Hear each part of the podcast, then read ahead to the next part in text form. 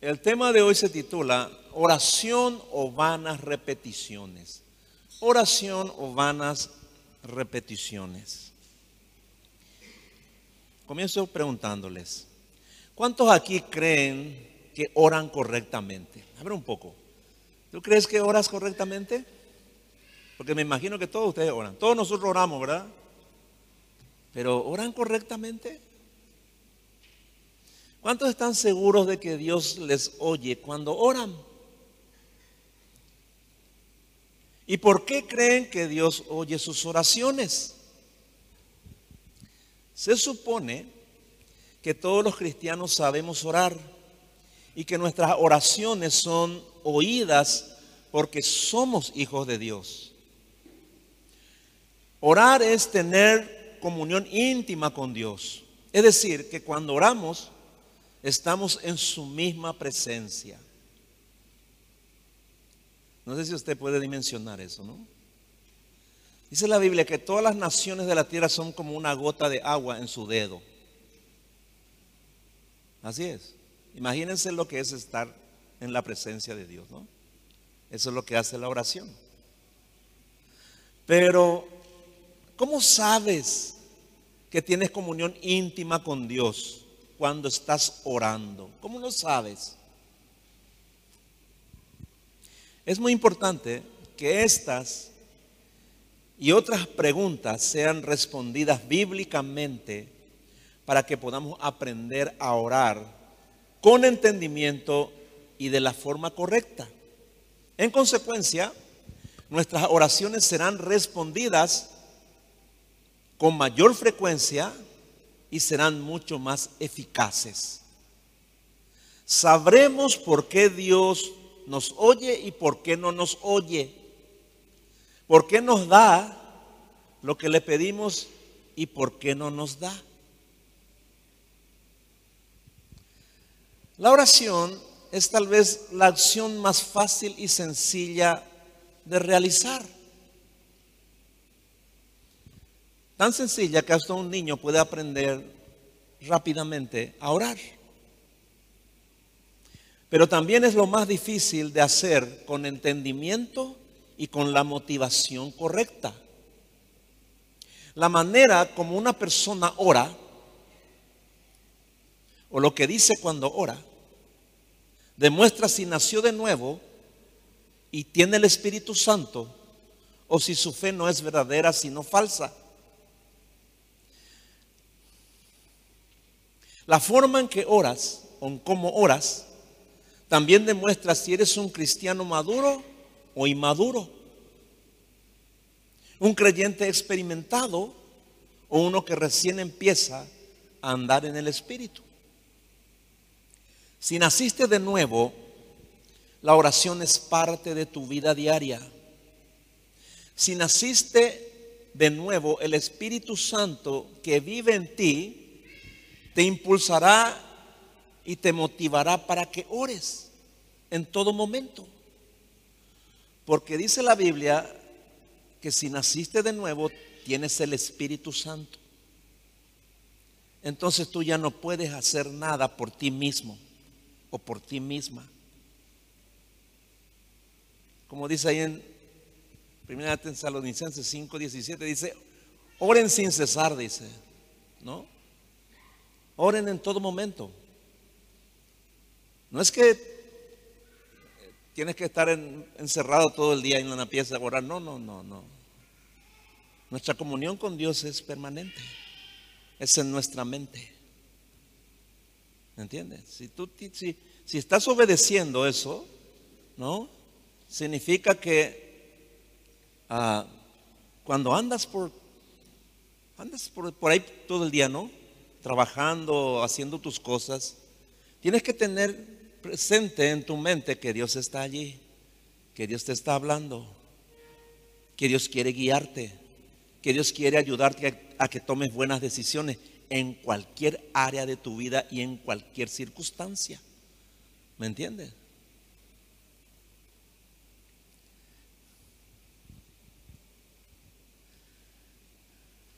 Si naciste de nuevo, oras con entendimiento y Dios te oye. Es decir, cuando oramos nosotros, la oración que Dios oye es la oración que está relacionada con su palabra. ¿Me entiendes? Si estás orando y Dios te oye es porque estás orando su palabra. Si naciste de nuevo, puedes acercarte confiadamente al trono de la gracia para recibir misericordia y hallar la gracia que te ayude en el momento en que más lo necesites. Eso dice Hebreos 4:16. En cambio, la característica principal de los que no han nacido de nuevo, de los que no son salvos, y no es, es que no conocen a Dios. Por eso cuando oran, inevitablemente usan vanas repeticiones. Es decir, repiten palabras sin entender y hacen largas oraciones creyendo que de esa manera Dios les va a escuchar. El Señor nos advierte a los que, a los que, a los que le conocemos, a los cristianos, que no oremos de esa manera. Vaya conmigo allí a Mateo capítulo 6, versículos, versículo 7. Mateo capítulo 6, verso 7. Dice lo siguiente, dice el Señor Jesús. Y orando, no uséis vanas repeticiones. Repito. Y orando, no uséis vanas repeticiones. Dice el Señor, como los gentiles o los que no conocen a Dios, que piensan que por su palabrería serán oídos. ¿Cuántos han orado el Padre Nuestro muchas veces sin entender? ¿Cuántas veces antes de ser cristiano? ¿No? Pues todos saben orar al Padre Nuestro, ¿verdad? Todos. Yo oré muchas veces, muchas veces. No entendía ni una coma de lo que estaba orando, ¿no? Pero oraba. ¿Entiendes? Oraba, eh, ahí está. Eran vanas repeticiones. Oraba de balde, ¿verdad? Conocía de memoria, pero no tenía entendimiento. Quizá a la mayoría de todos ustedes le pasó eso.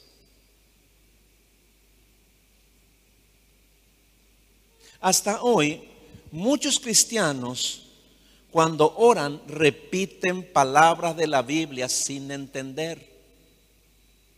Dicen una y otra vez, amén, aleluya, gloria a Dios, santo, santo, santo, etcétera, pero no entienden el significado de estas y de otras palabras. ¿Me entienden? Es como una muletilla o es como algo que se agrega, ¿no? dice, amén. ¿Qué tal, hermano? ¿Cómo está? Amén. ¿Eh? ¿Cómo? ¿No? ¿Qué tal? ¿Cómo está tu vida? ¿Qué está? Gloria a Dios. ¿Cómo? ¿Me entiendes? Decimos por decir. No sean así, dice el Señor. No sean así. No usen vanas repeticiones. Entiendan lo que están orando. No usen la palabra de Dios en vano. ¿Eso está diciendo?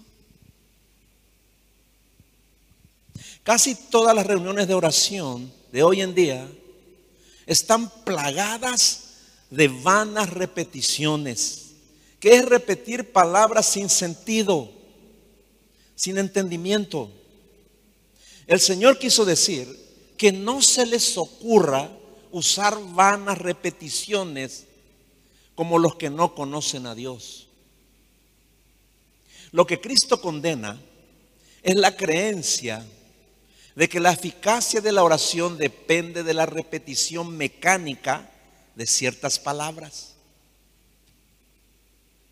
En el versículo 8, ahí estamos en Mateo 6, en el versículo 8, continúa diciendo el Señor, no os hagáis pues semejantes a ellos, porque vuestro Padre sabe de qué cosas tenéis necesidad antes que vosotros le pidáis.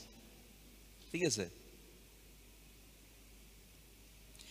Hermanos, cuando oramos, no le estamos informando a Dios sobre algo que Él no sabe.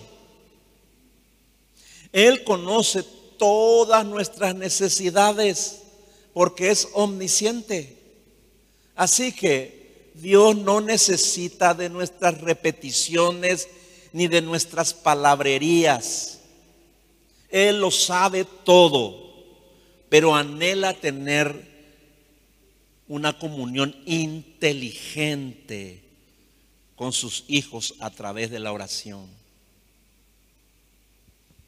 Si sabemos que nuestro Padre sabe de qué cosas tenemos necesidad antes que se lo pidamos, entonces no hace falta repetir muchas palabras, sino tener fe en que Él suplirá nuestras necesidades conforme a su voluntad. La respuesta a la oración depende de nuestra fe y no de hacer largas oraciones. Eso no significa que no ores mucho. El Señor Jesús dice que oraba toda la noche. Solía orar, ¿no? Porque tenía cosas que hablar con su Padre, ¿no? Después salía, después de la oración él salía y hacía la voluntad de Dios, ¿no? Él tenía esa relación con su Padre porque él dice, no he venido a hacer mi voluntad, sino la voluntad de mi Padre que envió. Y si él quería hacer, tenía que comunicarse con el Padre, ¿no? Porque cuando estuvo aquí, él era hombre también. Era Dios y hombre, ¿no? Pero Él nos enseña, ¿no? Eso. Así que le doy un consejo. Cuando usted ore en público, ore, no ore mucho. Ore lo necesario. Y cuando ore en privado, ahí puede orar largamente, porque usted tiene que recibir la orden de Dios, la guía de Dios, ¿no? O sea, Dios es un Dios sabio, hermano, es un Dios inteligente pues seamos inteligentes con Él, hermano. No le ofendamos. La eficacia de la oración depende de cuánto le conocemos a Dios, depende de eso. Las personas religiosas oran, sí, pero no todos los que oran, los que oran a Dios, le conocen. Entonces, ¿cómo pueden esperar recibir alguna cosa de alguien a quien ni siquiera conocen? Cuando, cuando Pablo estaba en la ciudad griega de Atenas, estaba ahí en el Areópago y les dijo a los que estaban presentes allí, a los atenienses, lo siguiente, ahí en Hechos 17, Hechos 17, versículo 22. Hechos 17, 22. Dijo, entonces Pablo se levantó ante la reunión del consejo de la ciudad y dijo, atenienses, me doy cuenta de que ustedes son muy religiosos en todo. Al pasar por la ciudad, vi todos sus santuarios y hasta encontré un altar que tenía escrito al Dios no conocido. Yo les hablo de ese que ustedes adoran sin conocerlo. Ay, qué interesante, ¿no? Pablo era un hombre inteligente, ¿no?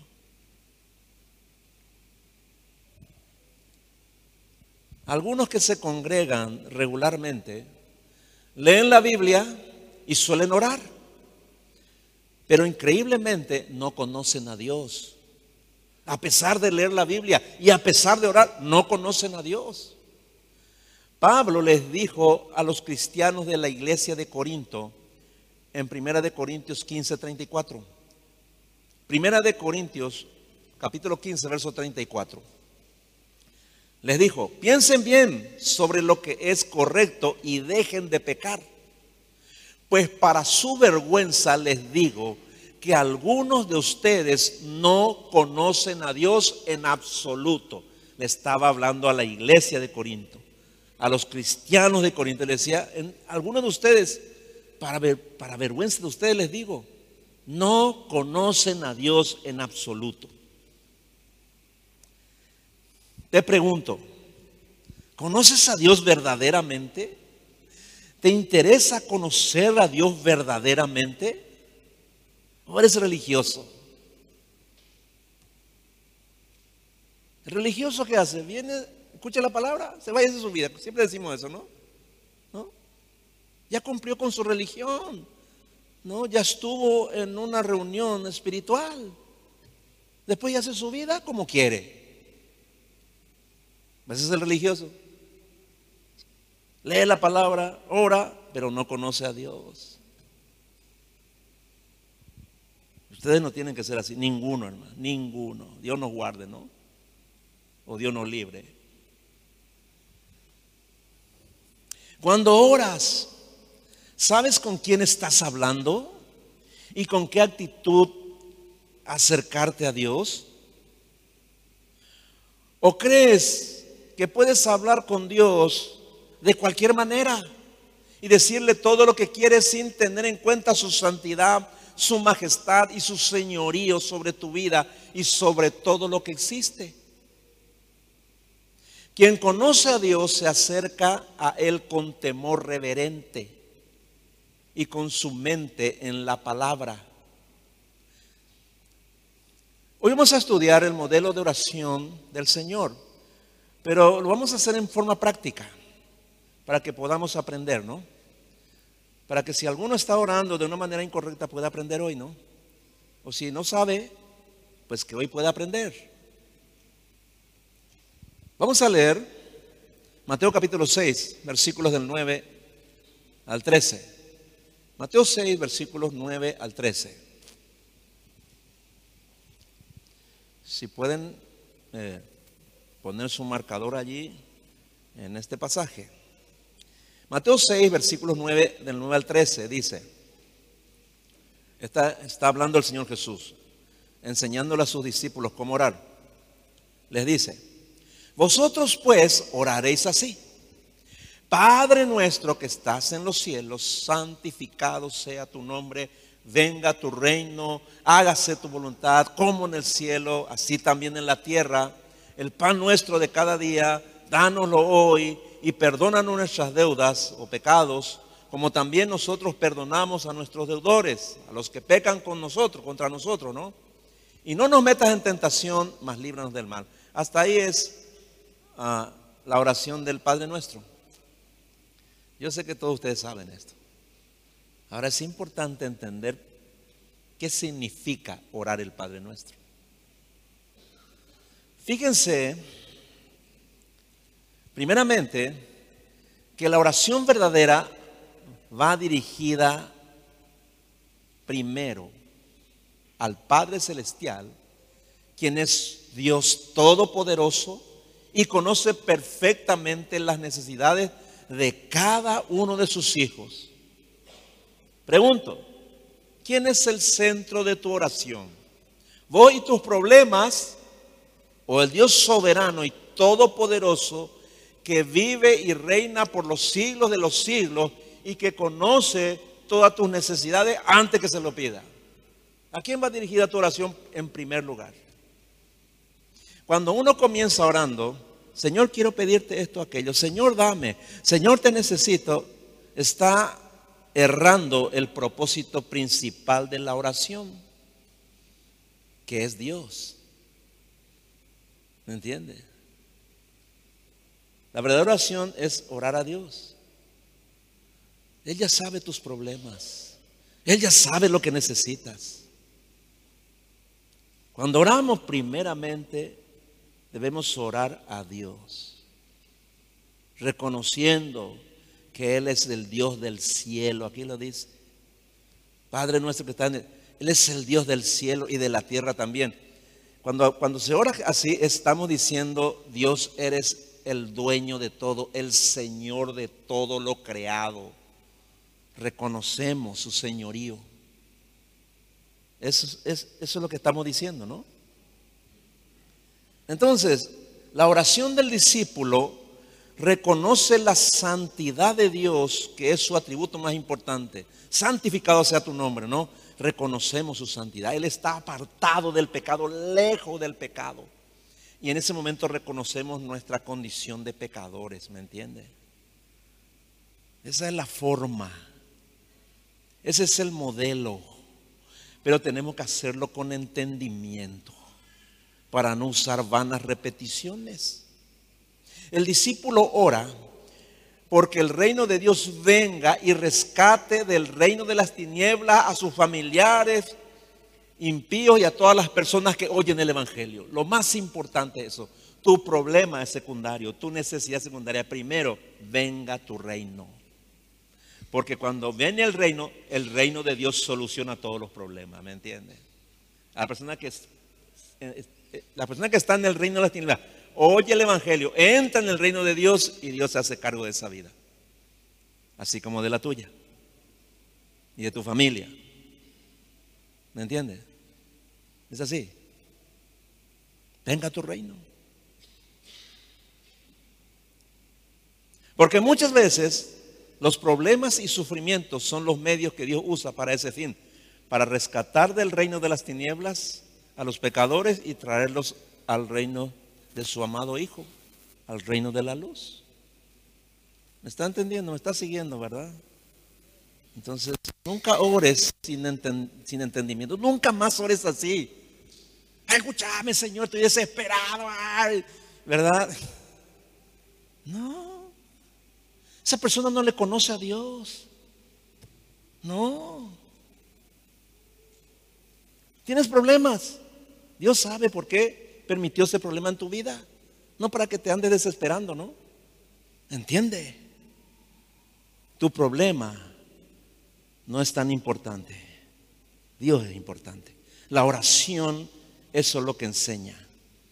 Dios está por encima de toda tu necesidad, de todo tu problema. Es más, Él lo permitió por alguna razón. ¿No? ¿Me entiendes? No importa si te estás por morir. Dios es más importante. Dios es importante. La oración es primero Dios. Después vos. ¿Me estás siguiendo, verdad? Bueno, si uno no es tan egoísta va a entender, ¿verdad? ¿Es así?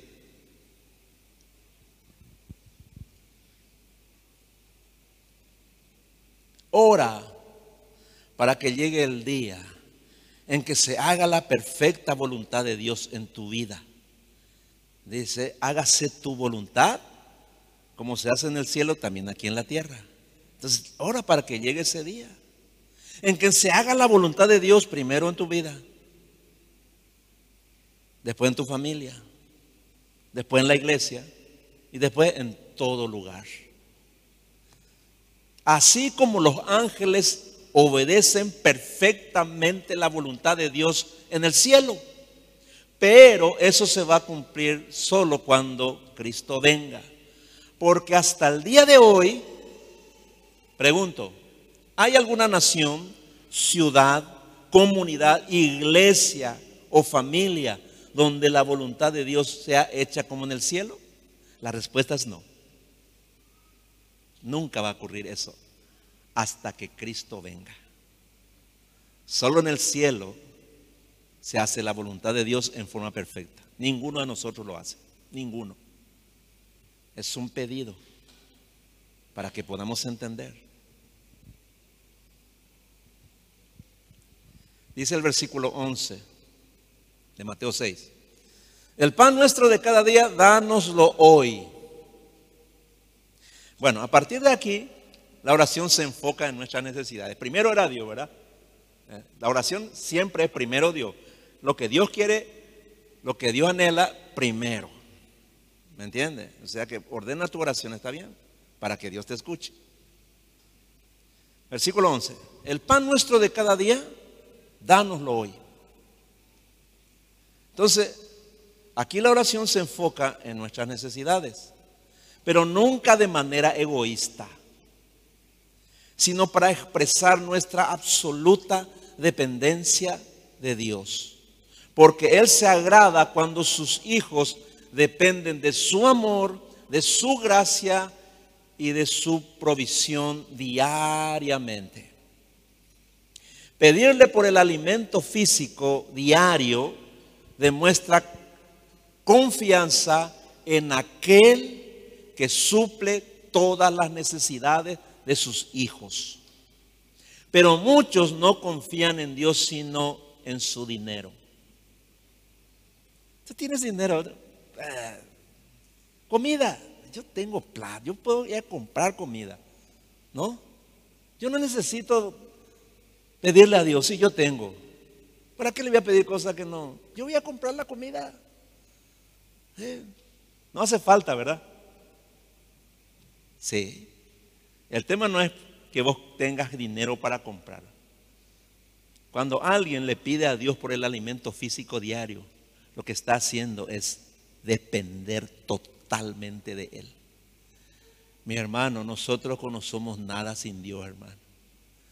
Si hoy te levantaste y respiraste y tenés vida, es porque Dios te lo dio, ¿me entiendes? ¿Me entienden, hermano? La persona que no conoce a Dios no le da gracias, no le pide cositas como un plato de comida, no hace eso. Pero el que le conoce a Dios sí. ¿Me entiende?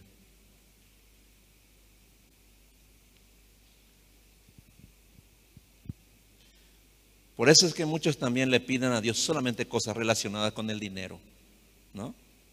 ¿Qué es lo que más te aflige a vos cuando estás güey, cuando tenés problemas económicos, financieros, ¿verdad? Ahí le clama al Señor. No, no es que esté mal eso, pero eso demuestra muchas veces nuestra dependencia del dinero y no de Dios, ¿me entiende? Tiene que cuidarse de eso. Si usted depende del dinero, usted no depende de Dios. Dios no, oye tu oración, Dios no oye. Por eso dice también la Biblia, dijo Jesús, ¿no? Eh, dice, el que ama el dinero, ¿no? Dice, no podéis servir a dos señores, porque amarás a uno y despreciarás al otro. No puedes servir a Dios y a la riqueza. Está también diciendo, no puedes confiar en Dios y también en el dinero, no puedes. El dinero es un instrumento muy útil, pero cuídate de, depender de Él y no de Dios. ¿Me entiendes? Porque no puedes depender de Dios y también del dinero. O dependes del dinero o dependes de Dios. El dinero es un, un bien, nada más que eso. ¿Me entiendes? Por eso muchas veces tenemos problemas económicos, hermano. Porque nunca aprendemos a depender de Dios. Dependemos del dinero aunque usted no se postre delante del dinero, aunque usted no esté diciendo, ay, ¿verdad? Usted no ora al dinero, ¿verdad? No le ora, ¿no? Nadie hace eso. Pero su corazón, ¿verdad? Está satisfecho cuando tiene suficiente dinero, ¿no? Tranquilo. ¿No? Y cuando falta, hay angustia, ¿no? Esa actitud significa que usted depende del dinero y no de Dios. Piénselo. ¿eh?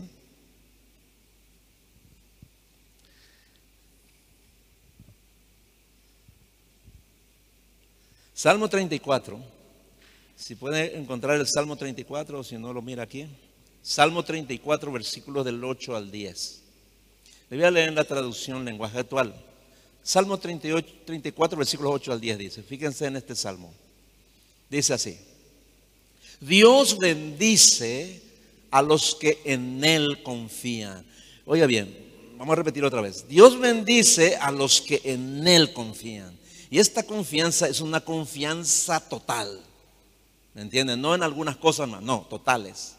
Ahí la bendición de Dios está. ¿Me entienden? Ustedes, pueblo de Dios, vengan y prueben su bondad.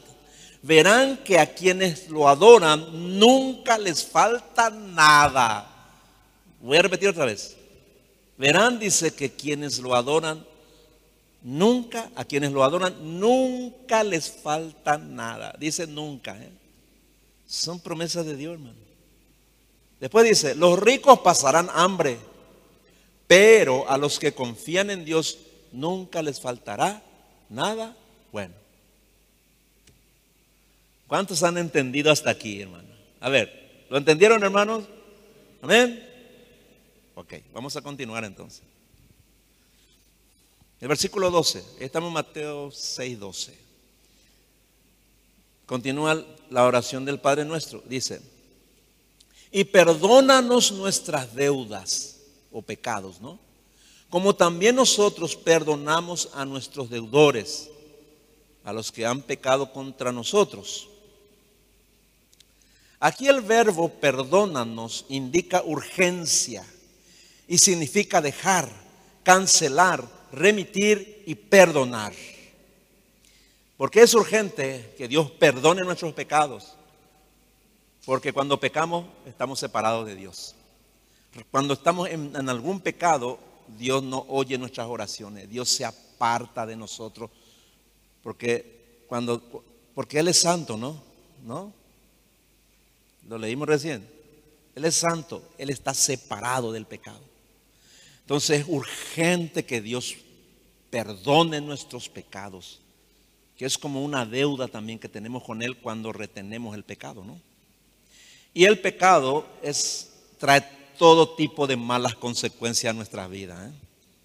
todo tipo de consecuencias adversas. Por eso aquí, perdónanos, indica urgencia, dejar, cancelar, remitir y perdonar. La petición de perdón reconoce que pecar pone a una persona en enemistad con Dios y que solo Dios puede cancelar la ofensa y perdonarla. Jesús enseña a sus discípulos que de la misma manera que ellos necesitaban ser perdonados por Dios cada día, ¿eh? no es en cuando, cada día. ¿Cuántas veces al día usted peca? ¿Eh? ¿Se acuerda cuántas veces al día usted peca? ¿No? El que está por ser un ángel, como mínimo va a pecar 10 veces al día. ¿eh? Por ahí. ¿Cuántas veces al día usted se arrepiente? Si se arrepiente menos de 10 días, menos, perdón, menos de 10 veces, algo malo está pasando allí, ¿no? Pecamos todo el tiempo, hermano. Necesitamos el perdón de Dios urgentemente, todos los días, hermano. Y varias veces al día, ¿no? Y así. Es urgente. Entonces, de la misma manera, el Señor Jesús le dice que de la misma manera que los discípulos necesitaban ser perdonados por Dios cada día, así debían perdonar a otros. Cuando le pedimos perdón a Dios, Él inmediatamente nos perdona. Al instante nos perdona. Asimismo, todas las veces que te ofenden y después te piden perdón, debes perdonar inmediatamente, así como Dios te ha perdonado. Como dice Colosenses 3:13, así de la misma manera que Dios los perdonó en Cristo, así también hacedlo vosotros, dice. De la misma manera. Cuando alguien te pide perdón, te hizo daño, al instante tenés que perdonarle. Al instante. No puedes retener tu enojo. No puedes retener el perdón. ¿Entiendes? Pedro le pregunta al Señor, ah, ¿cuántas veces tengo que perdonar al, al que peca contra mí? ¿Hasta siete veces? Le dice. No te digo hasta siete veces, sino hasta setenta veces siete. ¿Me entiendes? Es una, es todas las veces, hermano, todas las veces. No, pero me hizo mucho daño, no, pero me ofendió, pero vos no sabes. Dios te dice eso. No te voy a perdonar porque tu pecado es muy feo o hiciste algo muy mal. ¿Dios te dice eso? No. No importa el pecado que tú cometas, Dios te perdona al instante cuando vos le pedís perdón. De la misma manera, tienes que perdonarle a todo el que te ofenda, sin excepción. Si tú no haces eso, estás en problemas con Dios. Dios no oye tu oración. Dios te pone como su enemigo. Así es Dios, ¿eh? Así que tenemos que entender estas cosas, ¿no? Ahí Mateo capítulo 6, versículos 14 y 15. Esta es la parte final, digamos, de la oración del Padre Nuestro. ¿no? Mateo capítulo 6, o, perdona, aquí se concentra todo lo que estamos hablando, ¿no? Mateo capítulo 6, versículos 14 y 15 dice, porque si perdonáis a los hombres sus ofensas, os perdonará también a vosotros vuestro Padre Celestial. Mas, si no perdonáis a los hombres sus ofensas, tampoco vuestro Padre os perdonará vuestras ofensas. Por eso ahí en Efesios capítulo 4, versículos 26 y 27 dice, ah, airaos pero no pequéis, dice, no se ponga el sol sobre vuestro enojo, ni deis lugar al diablo. ¿Me entienden? La falta de perdón da lugar al diablo. ¿eh? Va a venir el diablo y va a destruir tu vida. ¿No? Entonces, esto es crucial en nuestras vidas. ¿No? No hay ninguna razón para no perdonar. No, hay ningún tipo de excusa que Dios acepte, ¿no?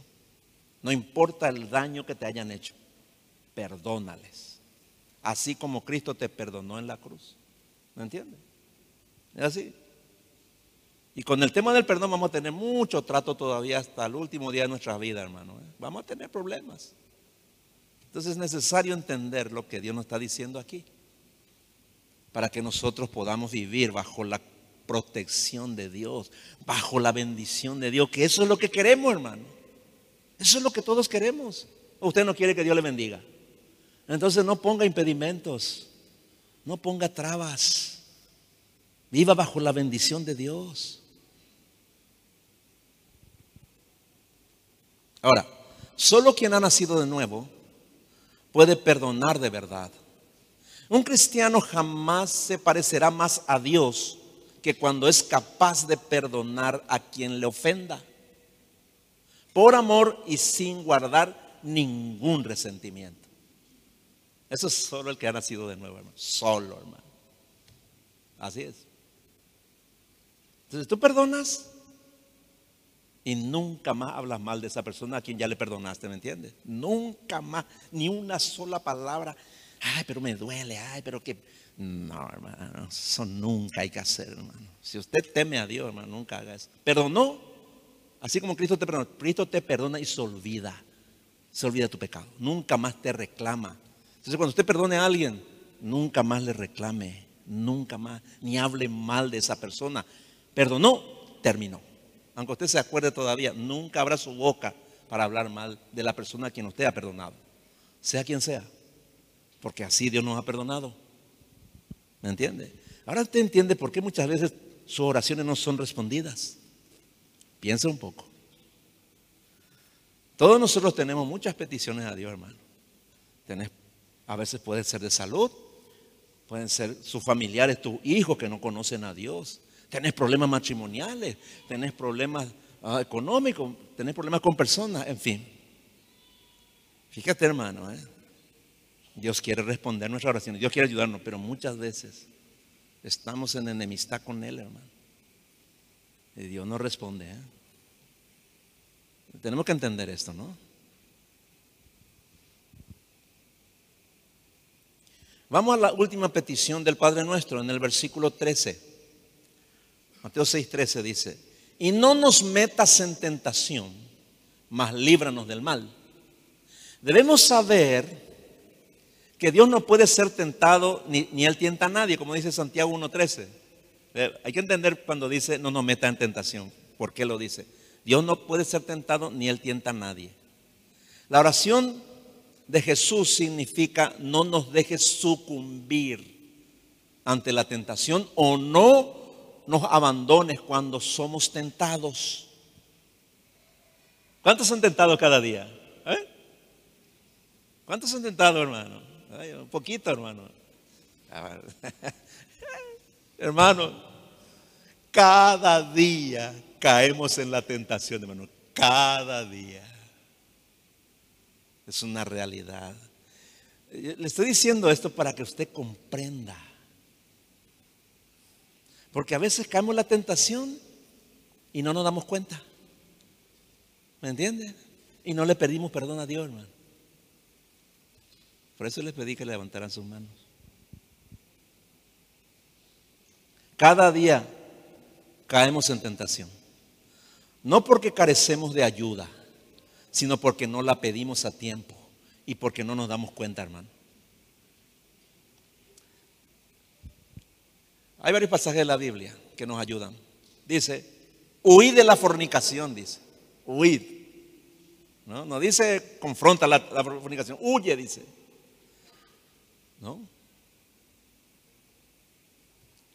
También la Biblia dice que aquel que miró a una mujer para codiciarla, a un hombre para codiciarlo, ya pecó con él o con ella en el corazón, en la mente. ¿Qué haces cuando pecas, cuando fornicas con tu pensamiento? caes en tentación. Dices, no, pero yo, nadie se enteró. Dios te estaba viendo. Eh, perdóname, Señor, pequé.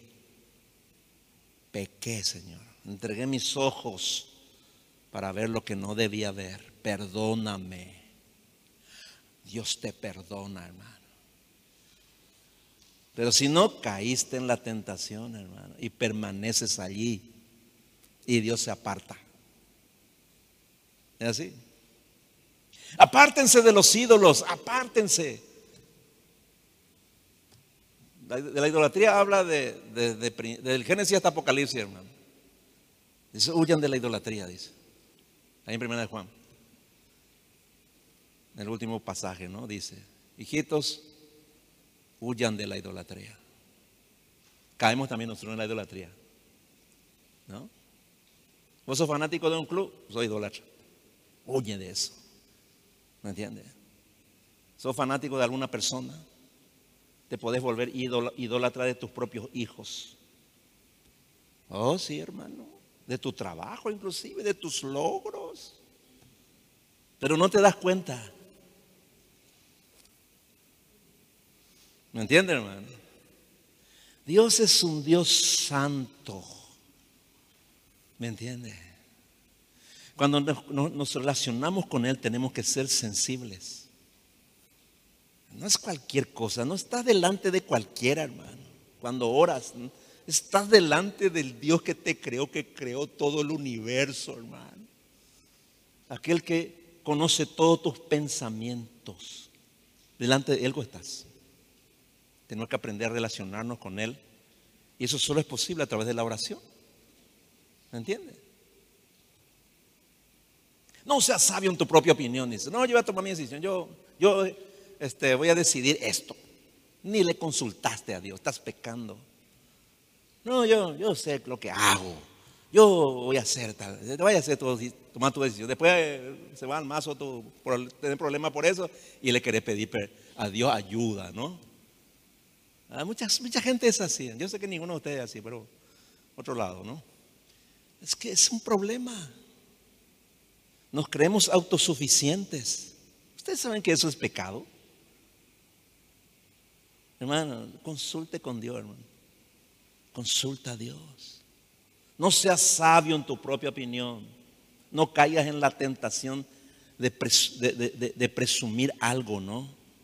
No, hermano. Perdona a tu enemigo. Nosotros también. ¿Te puedes caer en la tentación? Yo no, si le perdono, pero no le quiero ver ni, ni pintado. ¿Me entiendes? Y retienes. No, yo ya le perdoné. No es cierto. Puedes caer en la tentación de la falta de perdón, ¿no? Es terrible. Saquen de su vida la amargura, el enojo, los insultos, los gritos y toda clase de maldad. Son tentaciones en las que caemos habitualmente, etcétera. Estos mandamientos y todos los demás son la ayuda que necesitamos para no caer en tentación. Y si caemos, nos damos cuenta, le pedimos perdón a Dios. Así es. Entonces, el vocablo tentación ahí en este pasaje que leímos, o en ese contexto, tiene también que ver con las pruebas y las luchas a que están sometidos todos los discípulos de Cristo, todos los cristianos. Entonces, repito, trae la pregunta que hice. ¿Cuántos se dan cuenta de que son tentados cada día? acostúmbrese a, darse cuenta. Ore a Dios y dile, Señor, hazme sensible. Yo no quiero caer en tentación. Y si caigo, Señor, que me dé cuenta para que yo te pida perdón. ¿Me entiendes? Dice, mas líbranos del mal. Esta es la última petición que significa rescatar, librar, con urgencia y que requiere una liberación inmediata. Atiendan bien esto. Atiéndame bien. Líbranos del mal se refiere a Satanás, que es el tentador y el gran autor del mal. Pero también se refiere a la urgente necesidad de que seamos librados del mal que está en nosotros por el pecado. Escúcheme bien. Dice la Biblia que el mundo entero está bajo el maligno. El mundo es un sistema. O sea, perdón, Hay un sistema de este mundo que está operado por Satanás. Todo lo que hay en el mundo, ¿verdad? Está lleno de maldad, hermano. Lleno de maldad está. Todo lo que usted ve en el mundo está lleno de maldad. Usted tiene que saber eso, porque está bajo el maligno. Usted debe percibir la maldad. ¿Me entiende? Pero no podemos muchas veces porque el diablo, hermano, es, es el autor del mal, hermano. Hemos sido, ah, hemos estado atrapados en la maldad muchos años, mucho tiempo. Y a veces no percibimos. Líbranos del mal significa, hazme entender la maldad. Dame sensibilidad para percibir la maldad. Entonces Dios te da esa capacidad para librarte del poder del diablo que está en tu familia, en tu trabajo, está allá afuera, en cualquier parte. Nosotros vivimos como si nada, hermano. No, no, no, no, no, hermano. No, no, no, no. Nunca haga eso. Aprenda a ser sensible. ¿No? Y el otro mal es el mal que está en nosotros, hermano. Hay, hay una maldad en nosotros, en cada uno de nosotros, ¿verdad que sí? No, alguien me dice, Señor, no, pastor, yo soy totalmente bueno, buena. ¿Cuántos son? No, ¿verdad? Ah, bueno. Bueno, usted ya entiende entonces que hay una maldad en tu corazón. Hay maldad en nuestro corazón. Hay, hay. Todos la tenemos. Entonces, Pablo dijo en Romanos capítulo 7, versículo 21, el mal está en mí, dice. Ah, eso, es eso es sabiduría, hermano. Cada día que te levantado tienes que saber, Señor, el mal está en mí. Cualquier cosa puede salir de mi corazón. En cualquier momento puedo hacer algo malo. ¿O no es cierto? Sí, hermano, es cierto. Es cierto.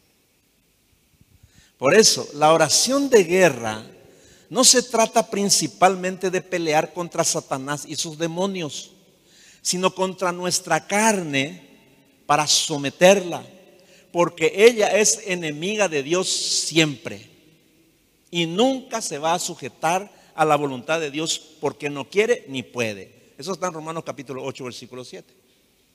Por eso le dije, cuando ustedes entran aquí y se sientan, tienen que pelear contra su carne, hermano. La carne le va a desviar del mensaje de Dios, le va le va a entretener. ¿eh? De repente van a sentir ganas de irse al baño cada cinco minutos. O de repente le va a dar, se va a querer dormir. O simplemente se va a distraer, su mente va a volar. ¿Qué, voy a comer hoy? Es decir, te desviaste ya, ¿no? ¿Me entiendes? Es una lucha. Esa es la carne, hermano. Por eso debemos orar para que el Padre nos libre. Líbranos del mal. Líbranos de la maldad del diablo. Líbranos de la maldad que está aquí en nosotros, en nuestro corazón.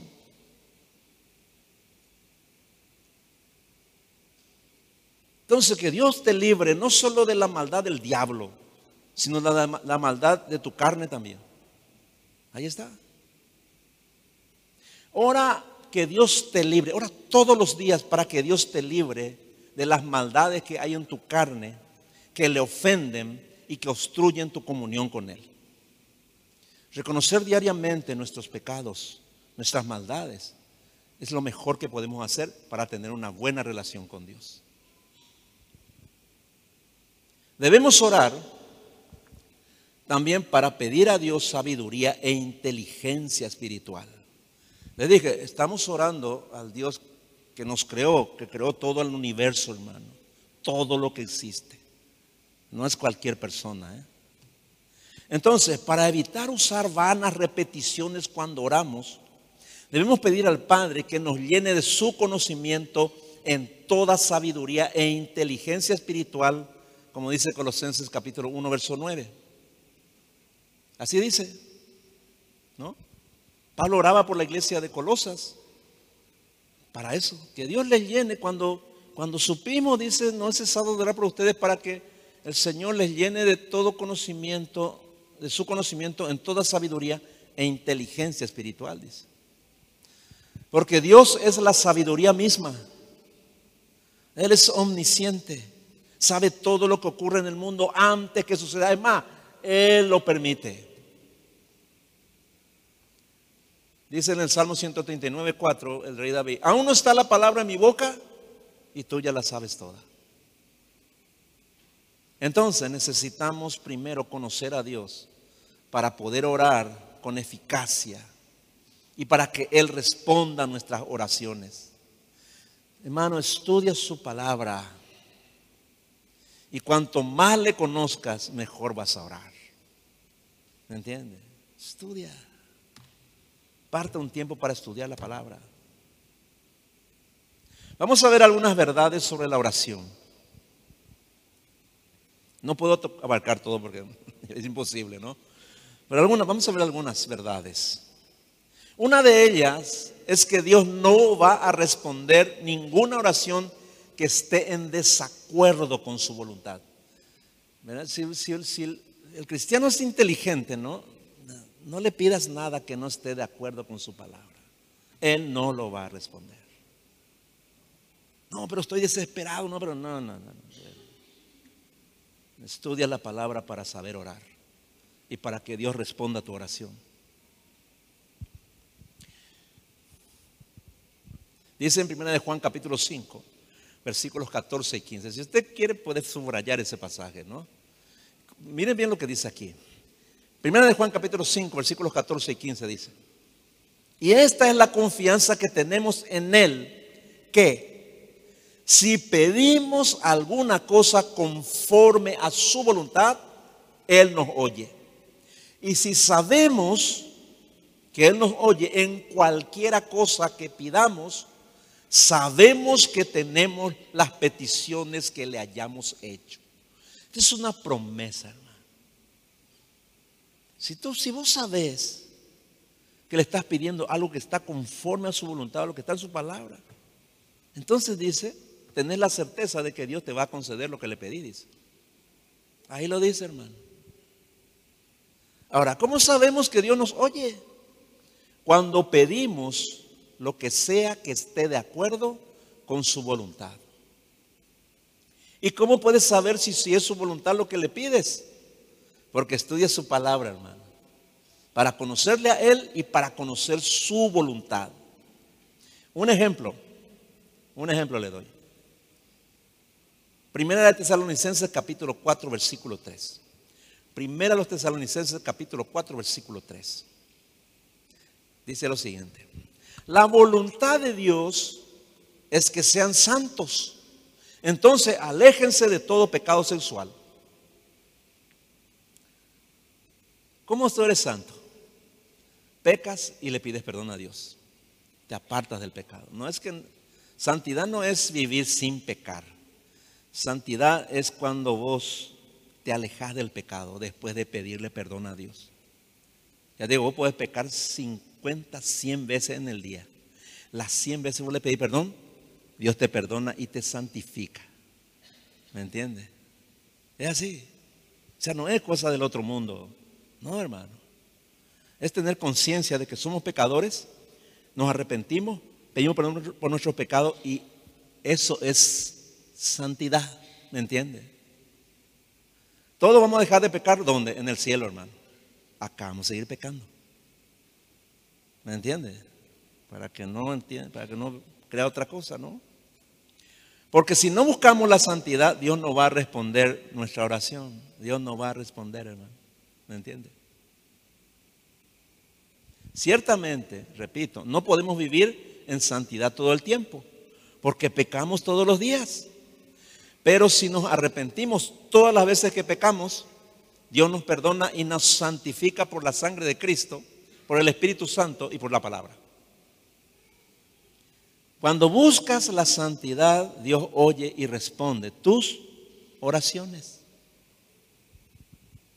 Primera de Pedro, capítulo 3, verso 7. Primera de Pedro, capítulo 3, verso 7 dice. Vamos a poner otro ejemplo acá, ¿no? Dice así. De la misma manera, los esposos deben vivir con su esposa y respetarla, como es debido. Ella es más débil que ustedes, pero al igual que ustedes, Dios le ha dado la vida como un regalo. Respétenla para que nada impide que Dios escuche, escuche sus oraciones. Bueno, esto es para los varones. ¿Cuántos, cuántos varones aquí tienen una esposa que es perfecta? ¿Cuántas mujeres tienen un esposo perfecto? Nadie, ¿verdad? Eso es importante entender. ¿eh? ¿Sabe por qué le digo esto? Porque tu esposo va a pecar contra vos y tu esposa va a pecar contra vos. Acá le está hablando al esposo, ¿no? Yo sé que mi esposa no es perfecta. Yo sé que a veces falla. Oh, a veces hace cosas que a mí no me gustan. O quizás sea pecado realmente. Ahora, ¿cómo yo reacciono? ¿Eh? Empiezo a maltratar a la persona. Ah, vos te creer que sos cristiana. Y yo le empiezo a maltratar porque, porque supuestamente ella no se porta como una mujer cristiana. A suponer, ¿no? Estoy suponiendo, ¿no? Entonces yo tengo cosas contra mi esposa. Por A o B motivos. ¿No? Cuando vos empezás a tener ese pensamiento, ya estás pecando, ¿no? ¿Me entiendes? Porque no te hubieras casado luego, porque no existe mujer perfecta, ni hombre perfecto. Vas a vivir en, una, en tu casa con una persona que te va a fastidiar muchas veces, que te va a fallar, que va a hacer cosas malas, ¿verdad? ¿Y cómo vas a reaccionar? ¿Sabe cómo hacen? Entonces hay maltrato allí, maltrato verbal, este, actitudes de desprecio, qué sé yo. O directamente te peleas con ella. Entonces, si no la respetas y la cuidas a pesar de sus defectos o sus problemas, entonces Dios no irá a tus oraciones. Dice, respétenla para que nada impida que Dios escuche sus oraciones, dice. ¿Me? Dios no te está diciendo a vos, varón, respetarle si ella se porta bien. No dice eso. Respétala. El respeto no tiene nada que ver con cómo se porta tu esposa. Eso es lo que está diciendo. Respétala. ¿Me entiendes? O si no vas a tener problemas, tu oración de Dios no va a oír. Dios no escucha tu oración. Sí, Señor, pero mi esposa te ¿Acaso Dios no sabe? Respétala. Cuanto más desastre, respétala. Respétala. No hay condición allí. ¿Me entienden? ¿Me entienden, hermano? Gloria a Dios. ¿eh? Por eso Dios no oye muchas oraciones de los varones, hermano. Respétala. No importa cómo se porte, respétala. Dice Efesios capítulo, en el capítulo 5, dice, hablando de la esposa. Y la mujer dice, respeta a su marido, dice también. ¿No? Sujétese a su marido y respétela. No, pero mi, esposo es un ogro, mi esposo es... No dice, respétalo. Respétalo. ¿Mm? Aunque se parezca a Godzilla, respétalo. ¿Me entiende? Respétalo. No hay condición allí. ¿Me entiende, hermano? No sé si me está entendiendo, hermano. Estamos hablando de la oración, ¿eh? ¿O quién no quiere? Eh, yo no quiero que Dios me oiga igual, ni me da igual. No, no, no, hermano. Yo quiero que Dios oiga mis oraciones. Y que Dios responda a mi oración, hermano. Dios lo hace. Pero ya están viendo por qué hay impedimentos, ¿no? Ah, ahora vamos a ver otro motivo de oración que agrada mucho a Dios. Fíjense en esto. Primera de Timoteo capítulo 2, versículos del 1 al 4. Primera de Timoteo capítulo 2, versículos del 1 al 4. Dice lo siguiente. En primer lugar, dice Pablo, pido que se ore por todos. Que se pida a Dios que supla las necesidades de la gente y bendiga a la humanidad. Oren también agradeciendo a Dios la respuesta a esas oraciones. Oh, miren. Que se ore por los reyes y todas las autoridades para que tengamos un ambiente de paz y tranquilidad, donde sea posible adorar y respetar a Dios. Eso es bueno y agrada a Dios, nuestro Salvador. Dios quiere que todos sean salvos y lleguen a conocer la verdad. Estos son los motivos de oración. Sin embargo, escucho que muchos cristianos, en lugar de orar por todos, se quejan por todo y de todos. ¿eh? Oran que Dios supla solo sus necesidades y las de su familia y que bendiga solo a unos pocos, pero no oran por la humanidad y por los demás, por todas las personas. Ahí dice.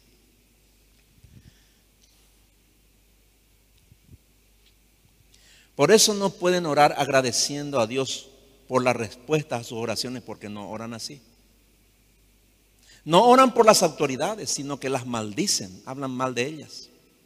Por eso no tienen paz ni tranquilidad. Y como no oran por la salvación de ellos, no conocen la verdad y están cada vez más lejos de Dios. Por eso muchas veces vemos que nuestro país está así, ¿no? Hermanos, la Biblia nos enseña a orar. Por eso la estudiamos, para conocer la voluntad de Dios y para saber qué podemos pedirle y qué no. Por ejemplo, nos enseña a orar para entender por qué Dios nos, nos prospera muchas veces y nos guarda de todo mal, mientras que otras veces permite que suframos y pasemos por tiempos difíciles. ¿Usted sabe por qué? Nunca le preguntó a Dios, Señor, ¿por qué me estás prosperando? ¿Por qué ahora tengo, tengo, tengo una buena vida? Tengo una, mi, economía está bien, mi, negocio prospera, gano una buena plata, tengo salud, está bien mi familia. ¿Por qué? Nunca le preguntó. Pero cuando está mal le pregunta, ¿verdad? ¿Verdad que le preguntamos? Cuando todo está mal, viene, un problema y ti, ¿por qué, Señor? ¿Verdad? Bueno. Dice segunda de Corintios capítulo 9, versículo 8. ¿Por qué el Señor te prospera? ¿Por qué el Señor te bendice muchas veces económicamente? ¿Por qué te da todo lo que vos necesitas y más inclusive? ¿Por qué? Es importante que le preguntes. ¿No?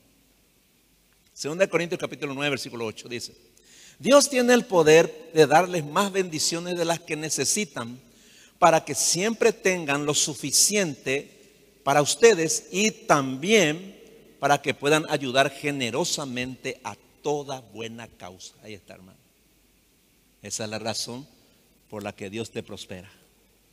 Que tengas todo lo suficiente para vos y para tu familia, ¿no? Y también para ayudar a toda buena causa, dice. Entiéndelo. Si lo entiendes, Dios te va a seguir prosperando, dice, para que sigas dando, dice. Porque Dios odia la avaricia. ¿eh? ¿Me entiende, hermano? Hay que entender eso. Cuanto más das, más Dios te da. Es sencillo. Esa es la matemática de Dios, hermano. Entonces, ahora ya saben por qué Dios quiere prosperarles. ¿Y por qué a veces nos aflige entonces? Primero, para ayudarnos a dejar de pecar y poder así obedecer su voluntad. Miren lo que dice Primera de Pedro capítulo 4 versículos 1 y 2. Primera de Pedro capítulo 4 versículos 1 y 2. Dice lo siguiente. Cristo sufrió físicamente, así que prepárense para luchar armándose con la misma actitud que tuvo Él. Pues quien sufre físicamente da a entender que ha abandonado el pecado. Eso significa que está dispuesto a vivir el resto de su vida según la voluntad de Dios y no según los deseos humanos. Ahí está. Si lo entiendes, entonces tus sufrimientos tendrán sentido. Y cuando abandones el pecado, terminan. ¿Me entienden? Dios no te va a hacer sufrir eternamente. Si es que entiendes y, abandonas el pecado, Dios te sana, Dios te aparta, Dios te ayuda, Dios quita la aflicción. ¿Me entienden, hermano? Ahí está. Entonces nunca ores sin entender. Nunca, nunca te, que nunca te pase algo y vos no entiendas. Y viva sin entender. Eso está mal, hermano. ¿Me entienden? Dios lo sabe. Dios lo ha permitido. Y hay una razón para eso. Segundo, el sufrimiento nos ayuda a permanecer humildes. La Biblia dice que Dios mira de lejos al orgulloso pero bendice al de corazón humilde. Él quiere que tengamos un corazón humilde. Jesús dijo, y aprended de mí que soy manso y humilde de corazón y hallaréis descanso para vuestras almas. Dios ama a la persona humilde. Dios ama. Pero todos nosotros somos orgullosos, hermano. Todos nosotros somos orgullosos. Por eso a veces sufrimos. Segunda de Corintios capítulo 12, versículo 7. Segunda de Corintios 12, 7 dice, así que, para impedir, Pablo está hablando aquí, ¿no? Así que, para impedir que me volviera orgulloso, se me dio una espina en mi carne, un mensajero de Satanás para atormentarme e impedir que me volviera orgulloso. Hermano, Dios odia al orgulloso. Dios odia a la persona orgullosa. Dios lo odia. Por eso no va a oír su oración ni va a responder. La persona orgullosa, olvídalo. No va a responder. La oración del orgulloso, Dios no responde. Y ningún orgulloso tampoco le puede servir a Dios. No puede servirle. Santiago capítulo 4, versículo 6 dice, Santiago 4, 6. Dios rechaza a los orgullosos, pero ayuda con su generoso amor a los humildes. Entonces, si le pides a Dios que te ayude a abandonar tu orgullo, te lo va a conceder. Esa es una oración que Dios rápidamente va a responder. ¿no? Y va a probarte. ¿no? Va a probar tu orgullo. Tenlo por seguro. Ahora, el problema es que muchos no pueden ver su propio orgullo. Porque solamente lo asocian con la jactancia por sus logros personales por su dinero, por su belleza, estatus, o el tipo de familia que tiene, etcétera, ¿no? Que te hincha de orgullo, ¿no? No. Ah, hay otro orgullo que es más profundo y más peligroso. Ah, la persona orgullosa, sobre todo, es quien no quiere admitir sus errores y justifica sus malas acciones que no está dispuesto a humillarse para reconocer sus ofensas y pedir perdón a su prójimo, y que no quiere perdonar a los que le ofenden. ese es el peor orgullo que existe. Y a esa persona Dios le rechaza y no oye sus oraciones. ¿Me entienden? Si vos no reconocer tus errores, ¿no? Hay conflictos en matrimonio siempre, ¿no? Y a veces es difícil, ¿no? No, yo no le voy a perdonar a mi esposa. No, no le voy a perdonar. No, dice, no, no, no, no quiero, no siento. ¿Sabe que eso es orgullo? Orgullo es, hermano. No es otra cosa más que orgullo. ¿Verdad? No, te, equivocaste. No, pero no, pero no fue porque quise hacer. No, eh, no me están malentendiendo. Orgullo. Es orgullo, hermano. Ese tipo de actitudes. Dios odia a esa persona. Dios odia al orgulloso, hermano. ¿Me entiendes? Y por supuesto que no oye sus oraciones. ¿eh? Mm. ¿Por qué muchas veces eh, los niños, cuando vos le castigás a tu hijo, le da el chachá porque se porta mal y hace berreche y te odio y qué sé yo, se va, o le, o le castigás y se enoja? ¿Por qué, hermano? ¿Qué es lo que realmente ellos están manifestando? Orgullo. ¿Me entiendes? El orgullo es un pecado muy particular. Es, uno de los pecados del cual tenemos que cuidarnos. Usted tiene que castigarle a su niño o a su niña para quitarle el orgullo, hermano. Porque el orgulloso nunca se arrepiente. ¿eh? El orgulloso nunca reconoce su pecado. El orgulloso Señor, el, orgulloso es enemigo del Señor. Entonces, cuando vos le castigás a tu hijo, es para quitarle el orgullo. Porque después que le castigas, se enojó contigo, se fue, tiene que venir a pedirte perdón. ¿Me entiende, hermano? Dios también trata así con nosotros. Cuando nos mete ahí en el brete, cuando tenemos problemas, ¿sabe qué está tratando? Nuestro orgullo está tratando, hermano. La mayoría de las veces. Entonces, sea una persona humilde. Cuando se te suben los humos, decir, Señor, perdóname, me estoy enorgulleciendo, Señor. Cuando te enojas y no quieres perdonar, ay, Señor, orgullo, perdóname, Señor, perdóname. ¿Me entiendes? No sé si me están siguiendo, hermano. ¿eh? Sí, bueno. La esencia de... ¿Por qué es lo que Dios tanto odia al orgullo? Porque el orgullo es la esencia misma de Satanás, hermano. Nadie se parece tanto al diablo que cuando es orgulloso, hermano. Una persona orgullosa que se exalta a sí mismo, ¿verdad? Que está allí en la cima, que está, ¿verdad? Está allí enorgulleciéndose, ¿verdad? Vos le mirás y le estás mirando al diablo. El orgullo es la esencia del diablo, hermano. El orgullo no tiene, no tiene por qué tener cabida en el corazón de ningún hijo de Dios, hermano. Miren lo que dice Isaías capítulo 14, versículo 15. Hay un pasaje cortito. Ahí habla del, del diablo. Y él dijo, Isaías 14, 15, sobre las alturas de las nubes subiré y seré semejante al Altísimo, dice. Oh, hermano. ¿Saben por qué el diablo fue expulsado del paraíso, hermano? Del cielo, hermano. Por orgulloso, hermano. ¿Me entiende, hermano? Repito, el orgullo es lo que te hace parecer al diablo, hermano. Dios nos guarde y nos libre de eso. Tienes que orar mucho, hermano. Porque en el mundo lo que más se, se ama es el orgullo, hermano. Así que cuídense. Ahora, ¿cómo uno puede orar por una persona orgullosa? Ya sea tu cónyuge, tu hijo, tu papá, tu mamá o tu hermano. ¿Cómo puedes orar? Proverbios capítulo 6, 16, versículo 18. Vieron que hay que orar con la palabra, ¿no? Proverbios 16, 18 dice, el orgullo va delante de la destrucción y la arrogancia antes de la caída. Ahí está. Esa es una palabra que uno tiene que orar, hermano. Dios derriba al orgulloso. Dios derriba el orgullo de nuestro corazón. Y muchas veces lo hace con aflicción, ¿me entiendes? Así es. Te derriba, te, te, quita de tu pedestal, te tumba, mm, te quita lo que te hace orgulloso.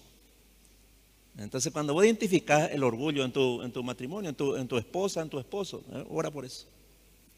Miren lo que pasó ahí en Daniel capítulo 4, versículo 37. Ahí está una historia interesante ahí en el capítulo 4 de Daniel. Habla de un rey orgulloso llamado Nabucodonosor.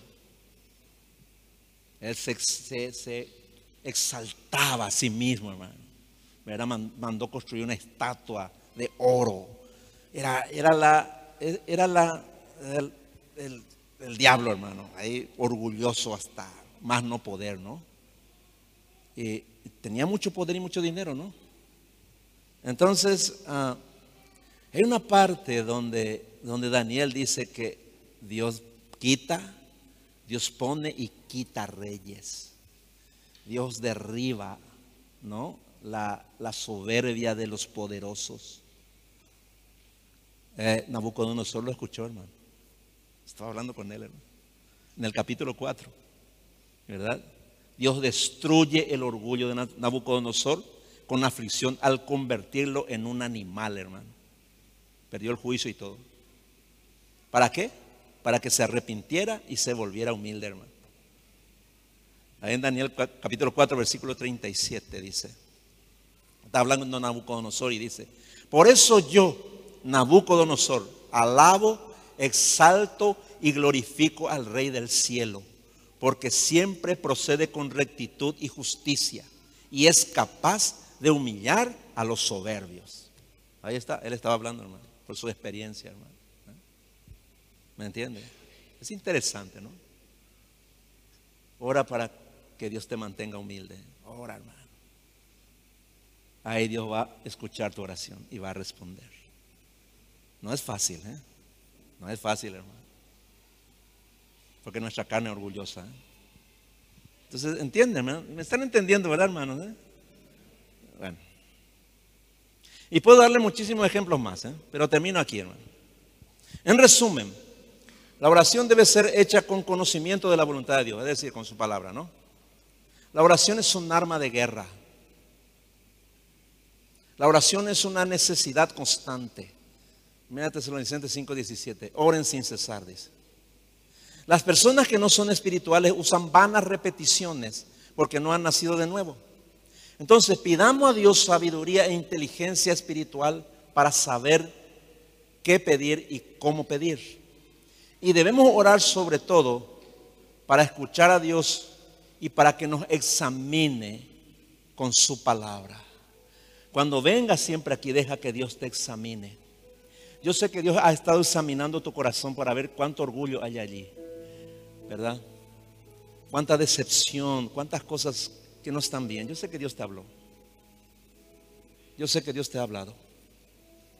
Necesitas meditar y quitar de tu corazón todo orgullo. ¿No? Necesitas hacerlo. Porque Dios no va a oír tu oración hasta que no seas humilde. ¿No? Ora por tus hijos. Ora por tu cónyuge. Tu cónyuge es una mujer orgullosa, un hombre orgulloso. Ora. Que haga lo que hizo con Nabucodonosor. Yo quiero tener una esposa humilde. ¿Tú no lo quieres? ¿Tú quieres tener un esposo humilde o un esposo orgulloso? A ver, elige. ¿Quieres tener hijos orgullosos, altaneros, altivos o humilde? ¿Qué quieres? Dios rechaza al orgulloso. Entonces, ora. Ora para que vos seas humilde. Que Dios te haga humilde. Ora para que Dios haga humilde a tu cónyuge. Ora para que Dios haga humilde a tus hijos. Ora para que vos seas manso y humilde como Jesús. Y vas a hallar descanso para tu alma. Y Dios va a responder todas tus oraciones.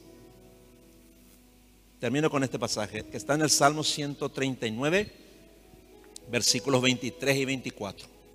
Salmo 139, versículos 23 y 24 dice. Dios mío, dice David, mira en el fondo de mi corazón y pon a prueba mis pensamientos. Dime si mi conducta no te agrada y enséñame a vivir como quieres que yo viva. Esta es una oración de Rey David, hermano. Tome esta, esta oración y haga la suya. Ore todos los días esto. Y si esto oras todos los días, tendrás una extraordinaria y fructífera relación con Dios. Amén, hermanos. ¿Por qué no inclinas tu rostro? Vamos a orar.